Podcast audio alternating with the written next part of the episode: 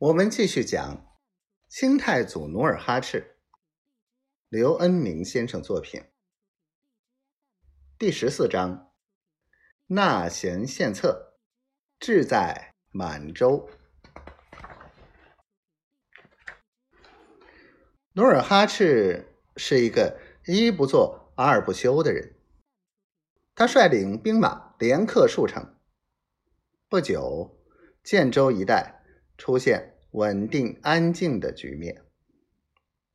秋日的烟囱山、鸡鸣山，红枫如丹。山坡上，雪白的羊群如朵朵白云，在山腰飘来荡去。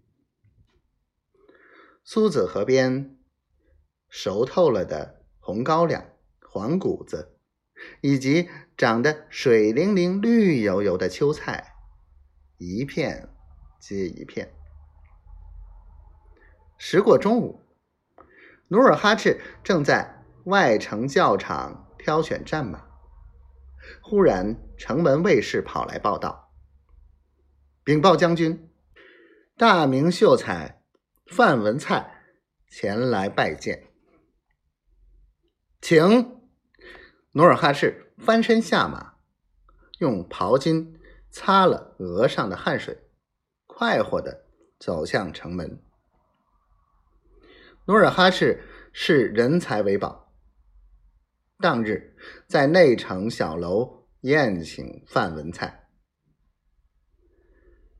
席间谈及征服朱舍里部、那英部的战斗，回顾了。炼铁的不悦局面，以及多壁城之战、柯世科之死时，范文蔡十分感慨地说：“这都怪没有文字，吃了亏。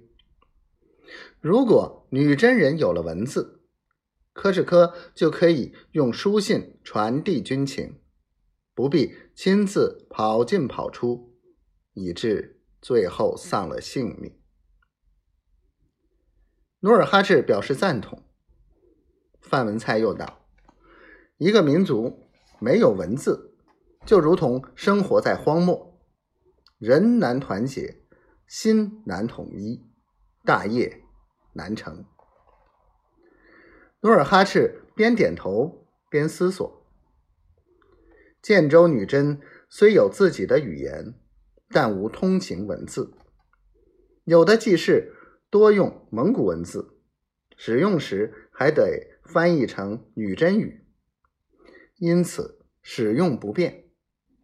起兵以来，努尔哈赤深受没有文字之苦，导致贻误战机，造成误会甚多。